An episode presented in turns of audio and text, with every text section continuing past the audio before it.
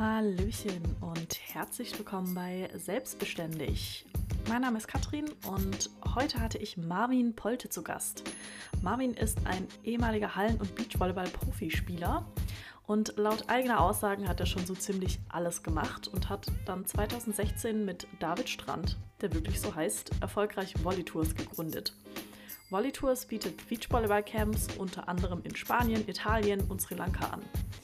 Marvin und ich haben gesprochen über sein aktuelles Projekt, nämlich das erste Online-Beachvolleyball-Turnier, wie es ihm aktuell in der Corona-Zeit geht und er verrät mir, welche Vor- und Nachteile sich in der Selbstständigkeit durch seine Erfahrungen als Profisportler ergeben. Hört mal rein, ist ein lustiges Gespräch und äh, ja, viel Spaß. Äh, ich muss sagen, ich bin heute super aufgeregt. Ähm, wir haben ein, ein, ein neues Projekt bei uns in der, in der Firma begonnen. Ähm, ein, ähm, wir nennen es Fantasy Beach Open. Also ich muss dazu sagen, wir haben einen, äh, mein Partner und ich ein Reisebüro für Beachvolleyballreisen. Und zu Corona ist natürlich gerade, sagen wir mal, Beachvolleyballreisen nicht unbedingt das angesagteste Thema. Deswegen haben wir uns überlegt, äh, wir ja. richten das erste internationale Beachvolleyball-Turnier aus. Ähm, Fantasy bedeutet, wir machen das Ganze online und das ist tatsächlich vor 20 Minuten sind die ersten Spiele angelaufen und ich bin äh, super aufgeregt. Wow, und dann nimmst du dir jetzt Zeit, äh, um mit mir zu sprechen. Das ist ja der Hammer. Äh, wie kann ich mir das denn vorstellen? So eine Online-Fantasy-League im Beachvolleyball vor allem. Also man kennt es ja vielleicht so aus irgendwie bei, bei Basketball, NBA, solche Sachen habe ich schon mal gehört, aber beim Beachvolleyball ist mir das echt ganz neu. Wie funktioniert das? Ja, wir haben, wir haben äh, eigentlich eine etwas abgespeckte Version gemacht. Das ist jetzt nicht so, wie man sich das vielleicht vom, vom Fußball oder vom, vom NFL-Football äh, vorstellt. Wir haben die ganzen realen Weltserienteams gefragt, ob sie mitmachen möchten und ähm, haben die Spiele angekündigt, eine richtige Auslosung auch gemacht und bringen jedes Spiel als eine extra Story bei uns auf der Instagram-Seite mit einem Vote. Das heißt, die Zuschauer können abstimmen, welches Team das Spiel gewinnen wird. Und die Teams haben dann 24 Stunden Zeit, äh, ihre Follower dazu zu animieren, für sie abzustimmen. Wow, okay. Und wie viele Teams äh, haben sich bis dato angemeldet? Also wir haben 16 Herren- und 16 Damen-Teams und es sind tatsächlich aus der ganzen Welt auch wirklich Teams vertreten. Ähm, wir haben die, die Creme de la Creme tatsächlich da. Ähm, die haben ja auch im Moment nicht unglaublich viel zu berichten. Das heißt, die waren ganz froh, dass sie, dass sie auch mal was haben, äh, was, sie, was sie posten konnten bei sich. Äh, mal außer irgendwelchen Home-Videos äh, oder Bildern aus dem letzten Jahr. Und wir haben außerdem auch ähm, jeweils für die Herren und die Damengewinner ein Preisgeld von 1000 Euro ausgelobt, die für einen guten Zweck gespendet werden. Cool. Hey, das ist ja voll, voll die gute Idee. Wie, wie kamt ihr da drauf? Also Not macht erfinderisch. Das hatte ich schon in meiner, in der vorherigen Folge sind wir da drauf gekommen. Aber also wie kommt man auf so eine Idee? Ähm, viel Wein. ja, also es, es, es war tatsächlich, es war eine Schnapsidee. Ähm, wir hatten ähm, mit meiner Frau zusammen ein, ein paar Glas äh, Wein und haben ein bisschen philosophiert und ich habe gesagt, eigentlich wäre das mal ganz schön, wenn man, wenn man jetzt Beachwobber spielen könnte in irgendeiner Form. Und es war klar, äh, dass das jetzt im Moment nicht möglich ist. Also haben wir gesagt, warum nicht das Ganze online? Und dann sind wir da Step by Step draufgekommen. Okay. Ja, wahrscheinlich auch, weil ihr genau jetzt eigentlich normalerweise am Sensation Beach wärt in Spanien, ne? Also das ist ja so euer Signature-Event oder ich glaube auch das erste, wenn ich nicht falsch liege, von Volley Tours. Also damit habt ihr angefangen. Genau, richtig. Wir haben den Sensation Beach in Spanien, das ist auf dem Festland, in der Mitte zwischen Valencia und Alicante. Ähm, da haben wir einen, einen großen, breiten Strand gefunden, der traumhaft zum Beachvolleyball spielen ist. Und den haben wir Sensation Beach genannt damals. ähm, und haben angefangen, mit der Volitours dort Beachvolleyball-Reisen hin zu organisieren. Und mittlerweile steht dieser von uns eigentlich erfundene Name sogar bei Google Maps. Äh, da waren wir auch ganz stolz. Ja, cool. Und das ist, ihr habt ähm, auch einen Preis gewonnen, ne? Von, von der Region ausgezeichnet oder von, von Spanien, von, vom Tourismusverband, weil ihr ja tatsächlich auch einfach einen Mehrwert in diese Region bringt, in einer Zeit und in einer Saison, die für die größtenteils einheimischen touristischen über, äh, Touristen überhaupt nicht attraktiv ist. Genau, richtig. Wir haben ähm, vom Land Spanien ausgelobten Sport- und Tourismuspreis gewonnen in diesem Jahr.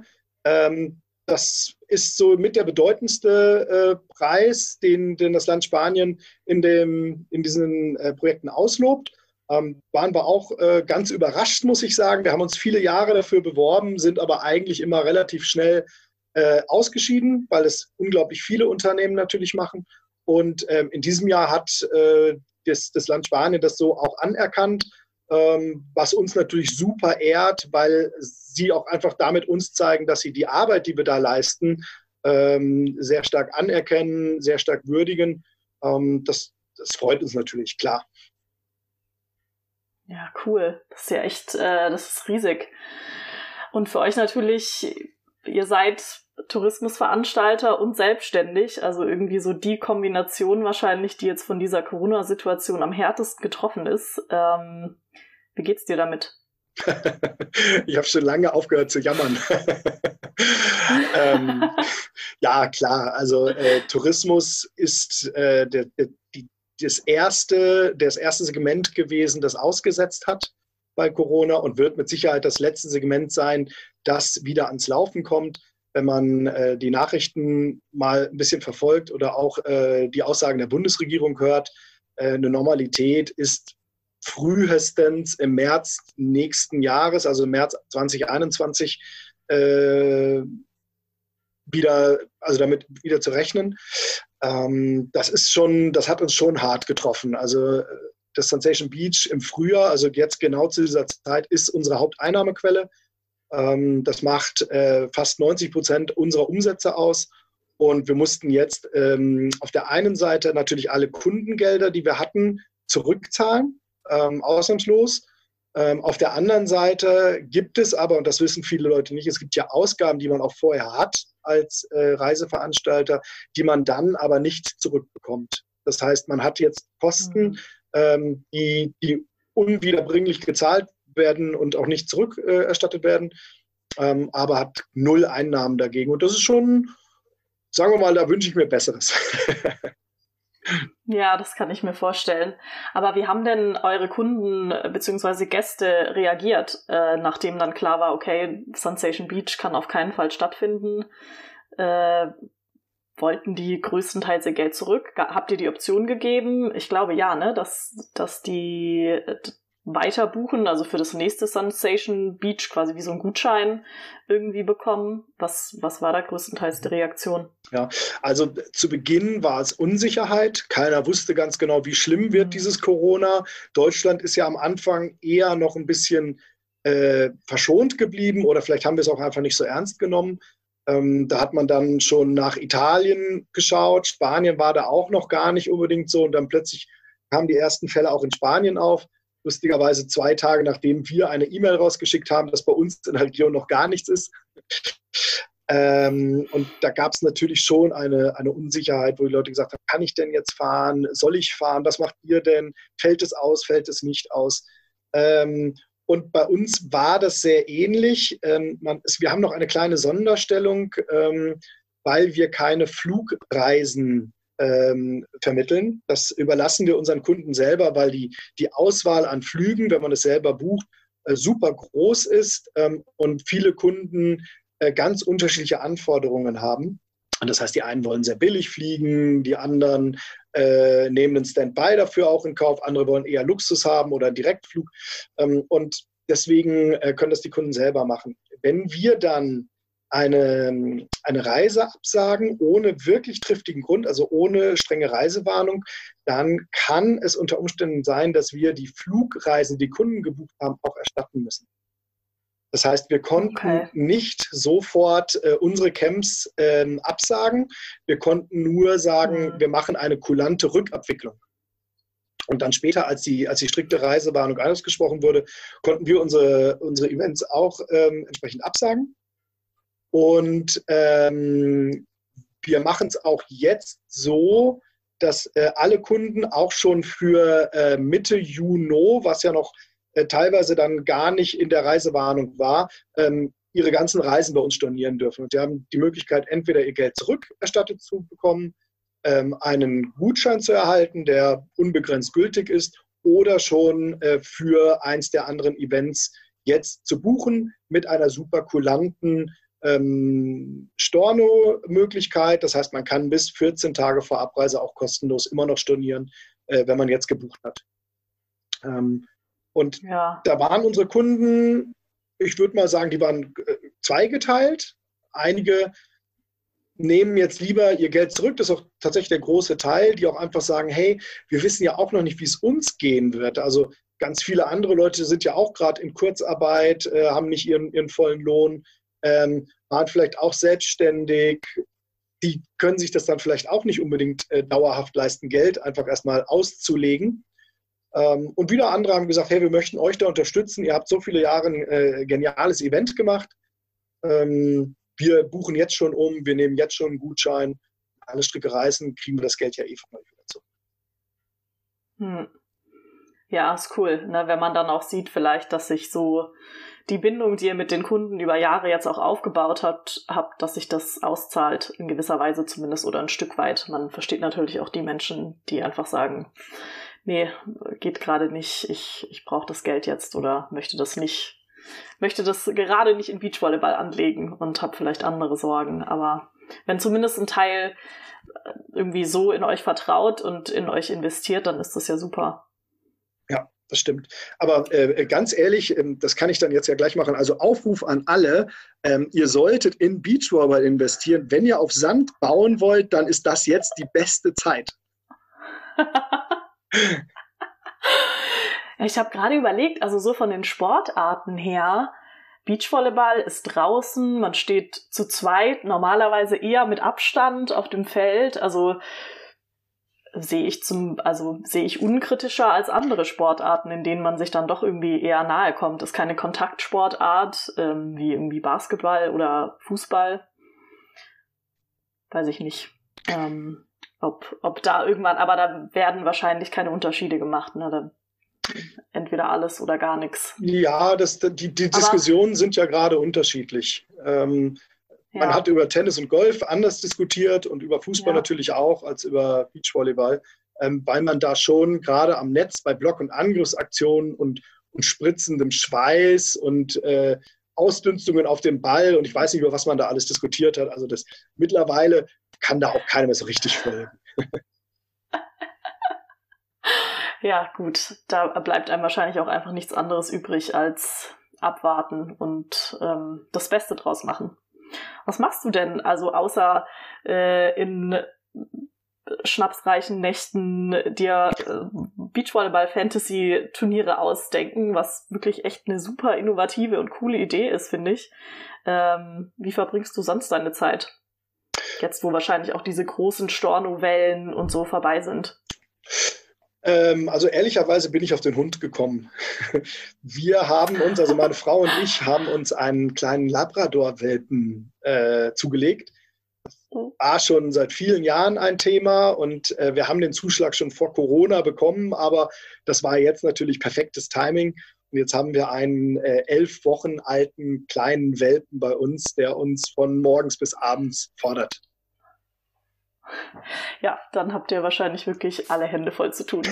Aber wie gut, weil wenn ihr dann wirklich jetzt auch Zeit habt, ansonsten seid ihr ja total viel unterwegs, ähm, da ist es wahrscheinlich dann nicht so einfach, wirklich die Zeit zu haben, gerade so einen jungen Hund, der dann ganz viel Aufmerksamkeit und Training und sowas braucht, auch irgendwie, ja, äh, dem das alles zu geben, was er da haben möchte. Und jetzt ist doch, ist doch gut. Ja, wir freuen uns sehr.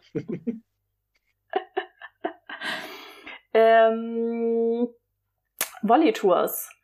Wann Wann habt ihr gegründet, ähm, du und dein Partner, und was waren denn so die größten Hürden bei der Gründung? Die Volley Tours ist eigentlich ähm, geschichtlich entstanden aus zwei Unternehmen. Ähm, mein Partner David Strand, äh, und der heißt wirklich so, äh, aus, aus Schweden, hat schon sehr, sehr viele Jahre Beachvolleyball-Reisen und Urlaube organisiert in Schweden. Und ich ähm, habe das Gleiche gemacht mit der, der Beachside, einem deutschen Unternehmen. Ähm, und wir haben uns ganz viele Jahre immer wieder, zweimal im Jahr, ähm, nicht verabredet, aber getroffen, ähm, zum Beispiel in der Türkei in unterschiedlichen Hotels ähm, und haben uns da dann halt kennengelernt. Und dann hat eigentlich David einen Tipp bekommen, dass der Sensation Beach in Spanien sensationell wäre für, für Urlaub, hat sich den angeschaut und hat aber gesagt, das ist ja ein Riesenstrand. Äh, wenn ich da mit meinen Leuten alleine komme, dann gehen wir hier ziemlich unter, das ist dann ziemlich einsam. Und ähm, ist dann auf mich zugekommen, hat gesagt, Marvin, ich möchte das gerne mit dir zusammen machen. Und dann bin ich dort auch hingeflogen. Es war klar, dass wir das zusammen machen. Im ersten Jahr haben wir, haben wir jeweils mit unserem eigenen Unternehmen ähm, eine, eine Reise dorthin organisiert und haben gesagt, eigentlich noch schöner wäre es, wenn wir das gemeinsam tun. Äh, einfach auch, damit die, damit die Leute das Gefühl haben, ähm, sie sind nicht separiert, sind mit ihrer Gruppe da oder mit jener Gruppe da, sondern sie haben die Möglichkeit, komplett äh, in einem internationalen Gefüge zusammenzureisen. Und so ist das Ganze 2014 dann entstanden. Und ähm, ja, mittlerweile sind wir auf äh, drei Kontinenten, ähm, haben noch ein, eine Firma in den USA für Beachvolleyball-Reisen gegründet, weil man da was Eigenes braucht, sonst kriegt man keine Genehmigung. Ähm, und bis, bis vor Corona waren wir auch ordentlich am Wachsen. Jetzt gucken wir mal. ja. Da drücke ich euch auf jeden Fall die Daumen. War das schwierig, ähm, so international mit einem Partner zu arbeiten? Also weil er ja auch von der Location her in Unterschied, also ne, du sitzt in München, ähm, David in, in Malmö. Malmö. Ja. Ähm, ja, es war, also es ist schon, es ist schon anders, als man sich das vorstellt. Ähm, sowohl in unserer Zusammenarbeit, ähm, wir hatten am Anfang gar nicht unbedingt so viel über, über digitales Arbeiten nachgedacht. Äh, man hat, äh, ich meine, ich bin jetzt Baujahr äh, 96, da, äh, da, hat man, da hat man jetzt nicht unbedingt gesagt, ich mache jetzt ein Online-Meeting, sondern da ist man halt, hat sich angerufen, ist einfach, äh, hat sich getroffen. Äh, das war da natürlich dann nicht so einfach möglich. Ähm, und äh, das, das andere war auch, und das war eigentlich noch viel spannender, die, die unterschiedlichen Kulturen zusammenzubringen. Also äh, mhm. ich hatte mir das nicht so vorgestellt, aber es ist halt dann am Ende des Tages doch so, dass ähm, die, die unterschiedlichen Länder, äh, auch wenn, wenn man denkt, dass Schweden und Deutschland gar nicht so weit auseinander sind, dann doch manchmal ganz, ähm, ganz lustige Unterschiede haben. Und das muss man dann erstmal mhm. kombinieren, damit sich auch jeder wohlfühlt. Klar. Interessant. Ja, denkt man gar nicht so, dass, also innereuropäisch vermutet man eigentlich, dass die Kulturen relativ nah aneinander liegen, aber da sind dann doch Unterschiede dabei. Und ihr wart zumindest am Anfang ja eigentlich nur zu zweit, ne? Und mhm. musstet euch halt aufeinander einlassen. Ähm, es waren nicht noch mehr dabei, die man da irgendwie mit integrieren musste. Mittlerweile seid ihr ja auch da, habt ihr auch vor Ort, also in Spanien zum Beispiel, so ein quasi kleines, relativ stetiges Team, ne, mit dem ihr ähm, zusammenarbeitet. Genau, genau. Also wir haben, wir haben ein sehr international aufgestelltes Team von, von Leuten, die uns immer wieder auch begleiten. Ähm, das ist sehr schön. Ähm, vielleicht kann ich eine, eine, eine, kleine Geschichte erzählen zu ähm, äh, interkulturellen Unterschieden. Ähm, ich weiß nicht, wie, ja, wie, wie, wie, zart beseitet deine, deine Zuschauer sind. Ähm, in, in, einem unserer ersten Events ähm, gab es eine, eine Abschlussfeier. Es gibt immer am, am Freitag äh, jede Woche für die Teilnehmer, die abreisen, eine Abschlussfeier. Ähm, das ist dann auch meistens eine Motto-Party. Und, Schweden lieben es total, sich zu verkleiden. Wir Deutschen, ah, je nachdem, auf wen man da gerade trifft, aber das ist dann schon immer, immer eine Schwierigkeit. Und ähm, dann haben wir gesagt, okay, wir machen das relativ einfach. Ähm, wir sagen, die sollen sich so verkleiden, wie sie denken, dass die andere Nation ist. Also David hat dann gesagt, ja, ist ja super, vielleicht verkleiden sich die Deutschen als Elche. Ähm, und ich habe gedacht, naja, gucken wir mal, ob die vielleicht mit, mit Lederhosen kommen oder, oder jodeln. Man weiß es nicht. Auf jeden Fall, ähm, es war ein, ein, ein, schöner Abend und irgendwann habe ich dann äh, einen, äh, also sind David und ich, mein Partner und ich nach vorne gegangen und haben eine kleine Rede äh, gehalten und äh, David hat begonnen mit den Worten, ich finde es schön, so viele äh, Schweden von euch zu sehen, die sich als Adolf und Eva verkleidet haben. Und ich habe gesagt, die ganzen Deutschen im Raum waren alle still. Man konnte eine Stecknadel fallen hören. Und ähm, David hat es schon gemerkt und er hat gesagt, oh, too soon. Ähm, Fakt ist, für, für Schweden ist das ganze Thema Dritte Reich gar kein Problem mehr. Das ist etwas, über das sie unglaublich lachen können und wo sie sich amüsieren, ähm, weil es ein Teil der Geschichte ist. Äh, für uns Deutschen ist es komplett anders und viele sind noch extrem stark berührt davon. Und deshalb darf man so etwas nicht in den, in den Mund nehmen in der Öffentlichkeit, während man in Schweden, wenn man so etwas in den Mund nimmt, immer einen Lacher kassiert. nicht einfach. Oh, ja, ich ich kann mir vorstellen, wie unangenehm die Situation wahrscheinlich war in dem Moment in diesem Raum. Das stimmt. Na gut, aber daraus lernt man.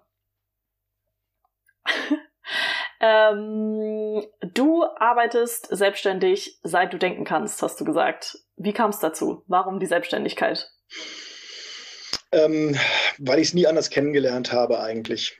Ähm, also ich bin nach der ja. Schule habe ich mein Elternhaus verlassen äh, und bin durch Deutschland gezogen als Leistungssportler. Ich habe ähm, Hallenvolleyball und Beachvolleyball gespielt, äh, habe auch auf höchstem internationalen Niveau gespielt, bis hin zur Weltmeisterschaft.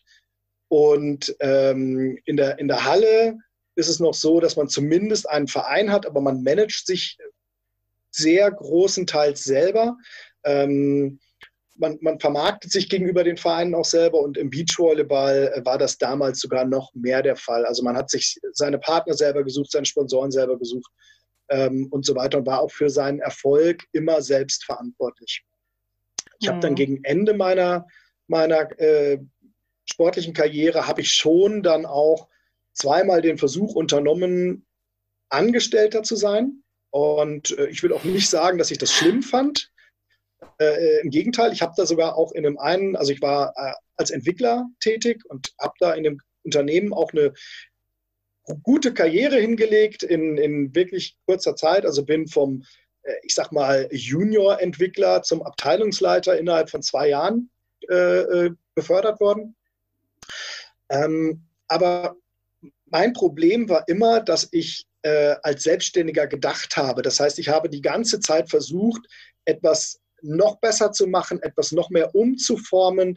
Ähm, und wenn ich, wenn jemand anders das Gefühl hatte von meinen Vorgesetzten, es ist nicht so gut und ich war davon überzeugt, dann war das für mich super, ähm, super unbefriedigend. Also ich habe das auf Dauer einfach nicht mhm. gut, gut hinbekommen. Ich war super organisiert, das war gar kein Problem. Ich hatte immer ein Problem mit ähm, Rechenschaft ablegen ähm, oder kontrolliert werden, nicht weil ich das grundsätzlich schlimm finde, sondern einfach, weil ich immer fand, dass das ähm, unglaublich viel Zeit kostet. Also noch jemandem zu sagen, was mhm. ich da mhm. gerade tue, ähm, noch jemandem jetzt sagen, warum ich das genau so gemacht habe.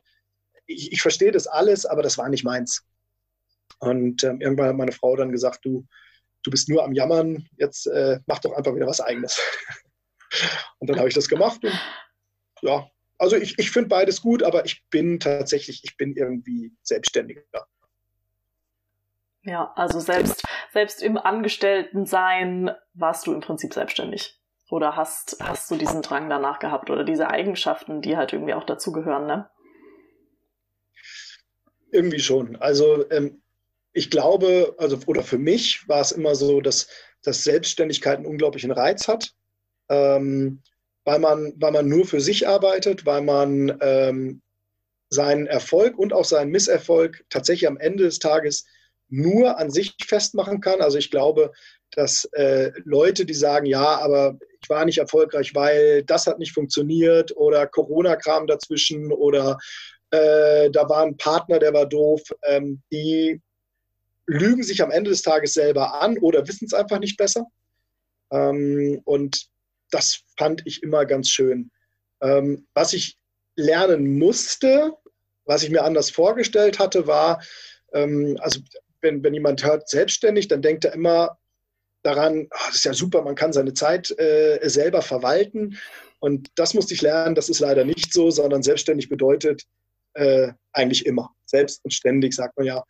Ähm, und so ist es auch. Also ich, ich arbeite von, jetzt stehe ich ja gerade um, um sechs auf wegen des Hundes. Ähm, und äh, es kann auch mal sein, dass ich um ein Uhr nachts immer noch am Rechner sitze. Okay. Schaffst du es, dir auch, also dir bewusst irgendwie auch Pausen zu nehmen, dir Pausen zu gönnen oder wie, wie sieht dann, wie sieht dann der Ausgleich für dich aus? Für mich ist das schwierig, weil ich mal das, was ich mache, auch liebe. Also ähm, so wie andere vielleicht puzzeln oder spazieren gehen oder so, ähm, so mag ich es und gehe total darin auf, ähm, mein, meine Arbeit zu machen. Und ähm, tatsächlich, manchmal ist es so, dass, dass das dann zu viel wird. Und äh, das habe ich mittlerweile dann auch gelernt, wann das der Fall ist. Und dann gehe ich zwei Schritte zurück ähm, und mache absichtlich alles andere, aber nicht das Notebook auf. Ähm, das funktioniert nicht immer. Manchmal muss es ja auch sein, wenn man, wenn man selbstständig ist. Mhm. Aber ähm, eigentlich geht es, geht es ganz gut. Früher habe ich ähm, äh, dann, dann viel Sport gemacht. Ähm, mittlerweile ist das, ist das nicht mehr so viel, ähm, aber ich nehme da andere Sachen. Ich treffe mich mit Freunden, wir gehen spazieren. Also bevor wir den Hund hatten, mein bester Freund hat auch einen Hund, dann sind wir halt mal zwei Stunden mit dem Hund gegangen oder haben andere Sachen gemacht. Also alles, alles, was dich dann ein bisschen ablenkt, ohne dass es zu viel Trubel ist, hilft einfach dann zu entspannen. Ja, aber die Selbst, äh, wie du auch sagst, das musstest du lernen. Also diese Selbstwahrnehmung muss man halt auch erstmal entwickeln. Also dass man, dass man es schafft, dann zu sagen, okay, ich merke, jetzt wird es irgendwie gerade zu viel, jetzt muss ich mal Schluss machen. Ähm, ich glaube, gerade bei Leuten, die noch ganz am Anfang stehen, äh, ist es häufig schwierig. Also, dass die sich halt überarbeiten ne? und ja, selbst und ständig. Ja. Es ist ja am Ende auch ein Eingeständnis dessen, dass du nicht Superman bist, sondern dass du auch Schwächen hast, mhm. dass du Grenzen hast. Ähm, und das hat mir, äh, also ist mir als junger Mann super schwer gefallen. Ähm, und gerade auch als, als, als Leistungssportler, ähm, der du vielleicht so ganz, ganz oben bist äh, im, im Sport und dann denkst, naja, aber das ist doch normal, ich muss das doch im Geschäftlichen auch hinkriegen. Und ähm, ja, das hat, äh, das hat seine Zeit gedauert.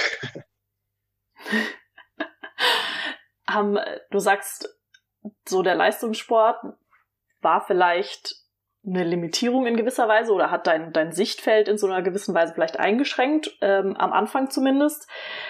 Gibt es auch Erfahrungen aus dem Leistungssport, die du mitnehmen kannst in die Selbstständigkeit oder die du mitnehmen konntest, die dir helfen? Ähm, gibt es ganz viele sogar, aber du nimmst sie nicht wahr als Sportler zu Beginn. Also ähm, hm. es gab viele Dinge, die für mich selbstverständlich waren. Ähm, also dass man zum Beispiel zielorientiert ist, dass man sich Ziele setzt, dass man das Ganze in Abschnitte einteilt, dass man, man, man muss nicht immer strukturiert arbeiten, aber man muss eine, eine Struktur im Kopf haben. Ähm, mhm. Dass man wirklich konzentriert an irgendwas dranbleibt, sich nicht immer ablenken lässt. Ähm, also ganz, ganz, ganz viele Dinge, die im Leistungssport für mich absolut selbstverständlich waren, weil ich von klein auf eigentlich da reingewachsen bin. Ähm, die haben mir dann nachher auch geholfen. Aber ich habe das erst im Rückblick viele Jahre später gemerkt, dass, dass das so war und dass andere Leute damit überhaupt erst manchmal äh, Probleme haben. Hm. Ja, cool. Das hört sich gut an. Ähm, wenn jetzt jemand neu anfängt, ähm, sich selbstständig zu machen, was wäre so dein, was wäre dein Selbstständigkeits-Life-Hack?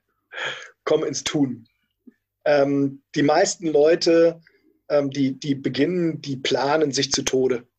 Es ist wirklich so. Ähm, mhm. Und wer mir sagt, er will einen Businessplan schreiben ähm, und der braucht den nicht für die Bank und nicht, weil er nochmal bei beim, beim Arbeitsamt ein Überbrückungsgeld haben möchte oder äh, ich glaube, es heißt Selbstständigkeits, äh, ich weiß nicht.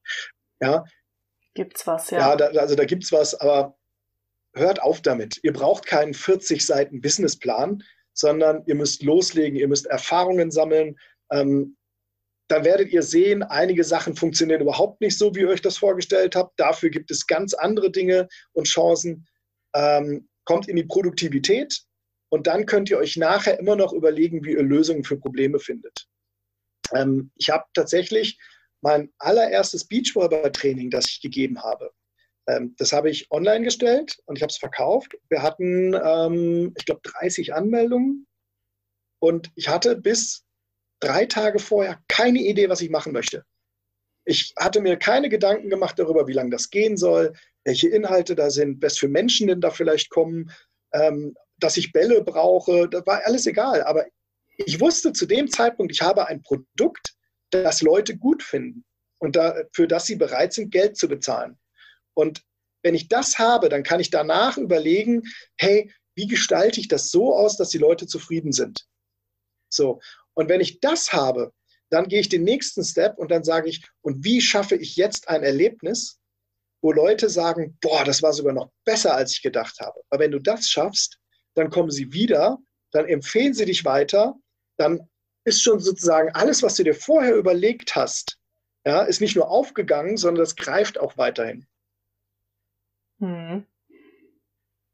Komm ins Tun. Also dein, dein Lifehack. Loslegen, nicht so viel nachdenken, ähm, beziehungsweise dann vielleicht auch Fehler machen. Vielleicht ist die, das ist ja, ist glaube ich in, oder finde ich in Deutschland ganz schwierig, ist diese fehlende, die fehlende Fehlerkultur. Ähm, das ist sofort so auf den Finger klopfen ist und bloß keine Fehler machen, sondern erstmal alles analysieren, damit möglichst, möglichst wenig passiert, anstatt vielleicht sich mal einen kleinen Fehler zu erlauben und ähm, den dann zu korrigieren.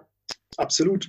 Ähm, wenn ich jetzt auf unser, auf unser Fantasy Beachvolleyball Turnier wieder eingehe, ähm, wir hatten vorher drei andere Ideen, die wir alle begonnen haben und die fanden die Leute alle total doof. ähm, ja, Mai, dann, dann macht man das halt mal und dann gibt es mit Sicherheit den einen oder anderen, der sagt, haha, guckt euch die mal an, da haben sie wieder Unsinn gemacht. Naja, konnte ich auch äh, schon vorher, habe ich mir das hier schon so überlegt. Und jetzt haben wir plötzlich ein, ein Fantasy Beachvolleyball Turnier, wo genauso viele Leute vorher gesagt haben, ach, was ist denn das für Quatsch, das funktioniert niemals. Ja? Und was ist, wir haben innerhalb der letzten zwölf Stunden fast 400 Follower auf, äh, auf Instagram bekommen. Wow. Das ist ein ordentlicher Boost. Genau, und deswegen kann ich doch dann die, die anderen Sachen, die wir davor hatten, äh, wir hatten ein Interview, wir hatten eine Spendenaktion, wir hatten alles mögliche, da, das hat halt dann nicht funktioniert. Das ist auch okay. Ja, dann daraus lernt man dann, ne? ja, cool. Ähm, möchtest du noch was sagen? Äh, zu welchem Thema? Zu was du willst. Ähm, ja. Willst, willst, du noch was loswerden? Willst du noch, willst du noch Weisheiten loswerden? Auf Weisheiten. Teil sie mit uns. Nein, äh, ich, ich habe nicht viele Weisheiten und ich bin sowieso schon ein Quatscher. Ähm, nein, also ich, ich, ich freue mich einfach, ähm, dass du mich mal interviewt hast. Da warte ich ja schon so lange drauf. Endlich darf ich in deinem Podcast sein. Als, ich glaube, dritter Gast hast du gesagt, ne? Ja, richtig. Ja, also da, da freue ich mich. Ähm, du, bist, du, du bist noch auf dem Treppchen, wenn man das jetzt mal in, in der äh, Sportlersprache ausdrückt. Genau. Und ich hoffe, dass dein, dass dein Podcast super erfolgreich ist, weil ähm, du genau das machst, was ich gerade gesagt habe. Ja, du suchst dir deine Ideen ja, und du probierst was aus.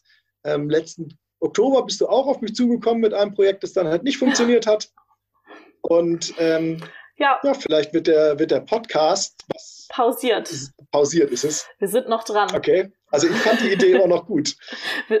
Wir, wir sind noch nicht am Ende. Naja, also gerade ist es natürlich super schwierig. Na, also es für die Zuhörer, es geht um Hacker und äh, um Hacker-Events und sowas darf natürlich momentan leider auch nicht äh, stattfinden. Uns sind da ein paar Steine in den Weg gelegt worden, aber das ähm, sind nur sind nur Steine, sind nur Hürden. Ähm, noch keine Brücken, die eingebrochen sind. Also man kann das alles überwinden. Genau. Da bin ich guter Dinge. Also ähm, vielleicht, es gibt tatsächlich einen Tipp, den, äh, den hört man oft, aber den kann man auch eigentlich nicht oft genug hören. Ähm, wenn man sich selbstständig machen möchte, da, meistens mangelt es ja an einer, einer guten Idee, ähm, dann ist es eigentlich, gibt es zwei Dinge. Erstens, sucht euch etwas, das möglichst viele Leute gebrauchen können. Das kann ein Gegenstand sein, das kann ein Service sein. Ähm, und wenn man erstmal in diese Richtung anfängt zu denken, ähm, dann findet man nach ein paar Tagen, nach ein paar Wochen plötzlich ganz, ganz viele Sachen. Die Hälfte davon schmeißt man weg, die andere Hälfte sagt man, oh, könnte interessant sein. Und dann fragt in eurem Freundeskreis.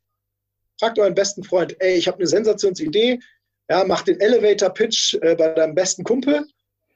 Und wenn der sagt, weil der ist wenigstens ehrlich, ja, und wenn der sagt, also da hast du dich ja komplett verrannt, ähm, dann wechsel den Freund oder wechsel die Idee. Gut, ja, dann nimmt man da eben das kleinere Übel. Je nachdem, wie sehr man an seine Idee glaubt oder an seine Freundschaft. Ja. Cool. Dann würde ich sagen, wir sind am Ende. Ähm, schaut bei Wallet Tours vorbei, sobald das Reisen wieder möglich ist. Ich persönlich kann es auch nur weiterempfehlen. Äh, war selbst schon am Sensation Beach mehrere Wochen und durfte das genießen. Also wer Lust hat auf Beachvolleyball, egal ob Anfänger oder fortgeschritten, da ist echt für jeden was dabei. Ähm, macht das, probiert's aus und ähm, ja, bis zum nächsten Mal. Dankeschön. Vielen, vielen Dank fürs Zuhören. Wenn du gerne möchtest, dass auch andere Leute diesen Podcast hören, wenn du mich unterstützen möchtest, dann abonniere doch diesen Podcast, setz irgendwo ein Herzchen drunter, lad ihn runter, ähm, erzähl deinen selbstständigen und unternehmerischen Freunden und Freundinnen davon. Ähm, denn nur so kann der Podcast weiter bestehen und ähm, ja, hoffentlich von ganz vielen Menschen gehört werden. Und nur so kann ich weitere Geschichten mit euch teilen. Wenn du auch Teil so einer Geschichte sein möchtest, wenn du auch erzählen möchtest, wie es dir in der Selbstständigkeit ergeht ähm, oder mit dem Unternehmertum, dann schreib doch einfach eine E-Mail an podcast.selbstbeständig.de. Und ähm, ja, ich freue mich von dir zu hören.